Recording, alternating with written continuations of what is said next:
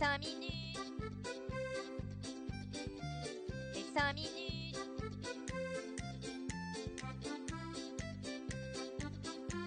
Les 5 minutes du coin. Bonjour à tous et bienvenue pour le premier épisode des 5 minutes du coin de 2023. On espère que ce sera l'année de la reprise et qu'elle sera pas encore plus merdique que la précédente et aussi quand même une bonne santé. La première citation de 2023 sera N'estime l'argent ni plus ni moins qu'il ne vaut, c'est un bon serviteur et un mauvais maître.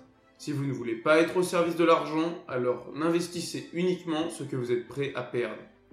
Le Bitcoin reprend des couleurs cette semaine, et même si ce n'est pas grand chose, ça fait toujours plaisir. Il a repris presque 3% par rapport à la semaine dernière, et termine cette semaine aux alentours des 17 000 dollars. Le Fear and Index, quant à lui, se situe à 26. Comme quoi, la semaine dernière, on était plus bas et on était sur 28. Ça prouve bien qu'il n'y a pas que le prix qui joue sur la confiance. Il est donc, pour encore, dans la peur. Juste avant de passer aux infos, la nouvelle petite tradition, une blague afin de commencer l'épisode avec le sourire avant de s'en prendre plein la gueule.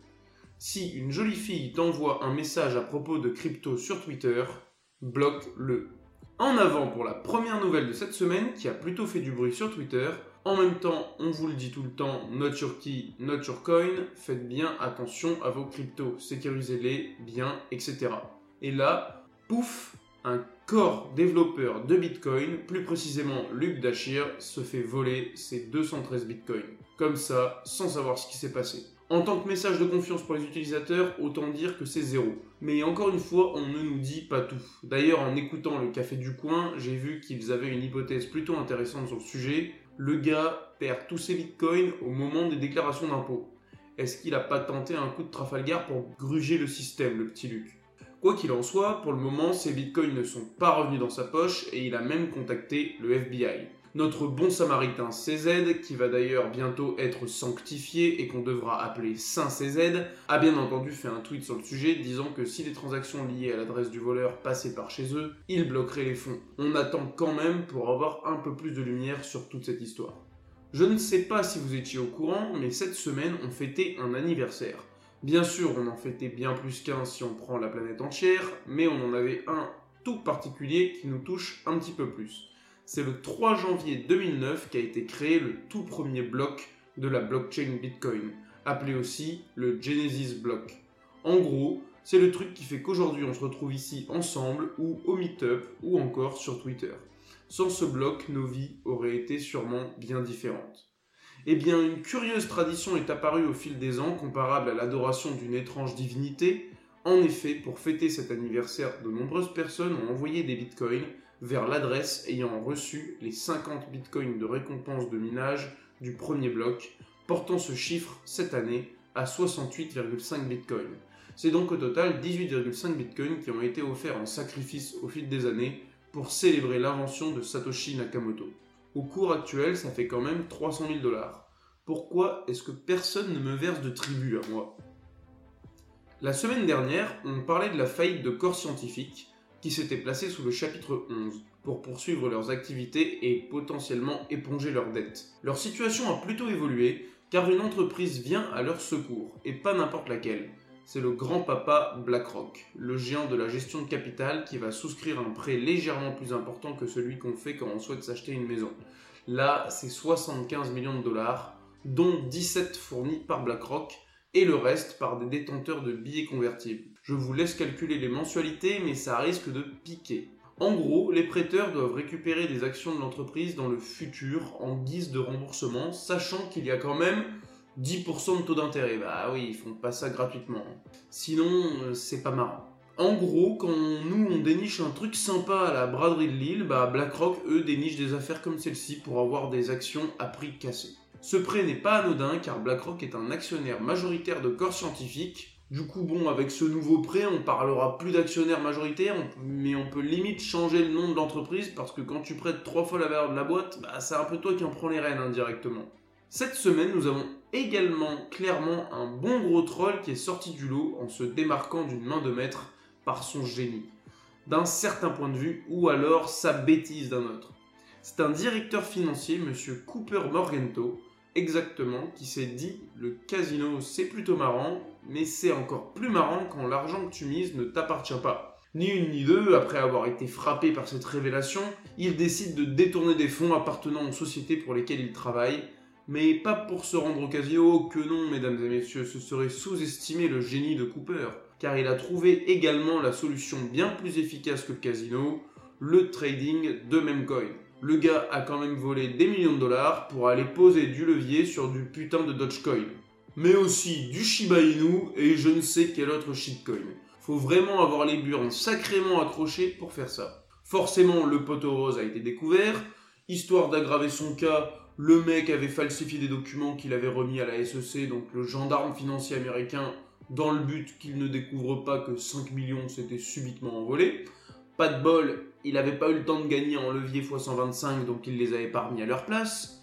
La, la condamnation devrait être prononcée au mois d'avril en sachant que Mr. Cooper risque jusqu'à 20 ans de prison, ce qui est franchement pas énorme par rapport à la somme dérobée. Mais bon, quand on voit que Sam Monkman plaide non coupable, il faut s'étonner de rien. D'ailleurs, en parlant de lui, on a eu une petite news qui a été rendue publique cette semaine, c'est que Daniel Friedberg, l'ancien chef de la conformité de l'entreprise FTX, qui était également l'avocat principal de la boîte, a coopéré avec les autorités afin de leur apporter ses lumières sur cette affaire. Ce qu'il faut dire, c'est que Daniel n'en est pas à son coup d'essai avec ce genre de truc. Il avait été impliqué dans un scandale de tricherie sur un site de poker en ligne entre 2004 et 2008. Enfin, impliqué, il défendait Russ Hamilton, un des joueurs de poker faisant partie des accusés dans cette affaire. Il a donc senti le vent tourner lorsque FTX a commencé à battre de l'aile et il s'est empressé de supprimer son profil LinkedIn et de coopérer avec les autorités, entre autres le département de la justice, le FBI et la SEC. Oui, lui, quand il se met à genoux, il fait pas les choses à moitié. On en a un autre qui s'est fait taper sur les doigts par les gendarmes cette semaine, c'est l'exchange Coinbase, qui se voit dans l'obligation de payer 100 millions de dollars pour des défauts de conformité. Enfin, 100 millions, c'est ce qu'on leur a demandé, mais finalement, ils se sont mis d'accord tranquillement avec le service du département financier de New York et ils ne devront payer que 50 millions de dollars. Et ils devront également dédier 50 autres millions à leur mise en conformité. Divisé par deux, c'est pas rien quand même. Vous imaginez si on pouvait faire ça à chaque fois qu'on reçoit une amende? Oh bah non, là c'était un petit excès de vitesse, j'aimerais bien payer 50 balles au lieu de 100 balles s'il vous plaît. Bon, je vous laisse deviner la réponse, hein, on pourrait bien aller se faire voir chez les Grecs. Les points principaux qui pêchent dans la conformité de l'entreprise, c'est leur KYC, faisant partie de l'inscription au site, qui ne serait pas assez complet, et également le système de suivi des ordres d'achat et de vente passant par l'exchange. Tout ça est bien entendu lié à la lutte contre le blanchiment d'argent, le véritable fer de lance de la justice quand il s'agit de crypto-monnaies. Selon le département financier des services de New York, il y aurait tout de même plus de 100 000 transactions douteuses qui n'auraient pas été examinées va falloir bien remonter les registres à moins qu'ils puissent automatiser tout ça. Ils sont donc censés investir aussi 50 millions, en plus des 50 versés en amende, pour établir un plan de mise en conformité sur deux ans. Mon avis, c'est que dans les faits, bah, j'imagine qu'ils vont rien investir ou alors que dalle, et que le stagiaire qui bosse à la machine à café va tout à coup être investi d'une nouvelle mission d'importance capitale. Que serait une semaine d'information crypto sans une petite affaire de hack. C'est l'écosystème des NFT qui est touché cette fois-ci, et plus particulièrement une seule personne, c'est Nikhil Gopalani, le COO du projet Artefact, qui s'est pris une belle petite quenelle. Il a subi une attaque de phishing, et malheureusement pour lui, il n'a pas fait gaffe et a foncé tête baissée. Il s'est vu donc siphonner tout son wallet contenant des cryptos et des NFT. Encore une fois, on parle d'un mec habitué de l'écosystème et de toutes ses dérives qui a sûrement communiqué des informations sensibles par mail sans rien vérifier. Franchement, je comprends pas que ça puisse arriver, mais bon. Ce qui est sûr, les gars, ne relâchez jamais votre vigilance, les arnaqueurs sont partout. Le butin du hack s'élève pour le moment à 170 000 dollars suite à la revente de 30k NFT provenant de ce wallet, mais il y en a beaucoup plus qui ont été dérobés.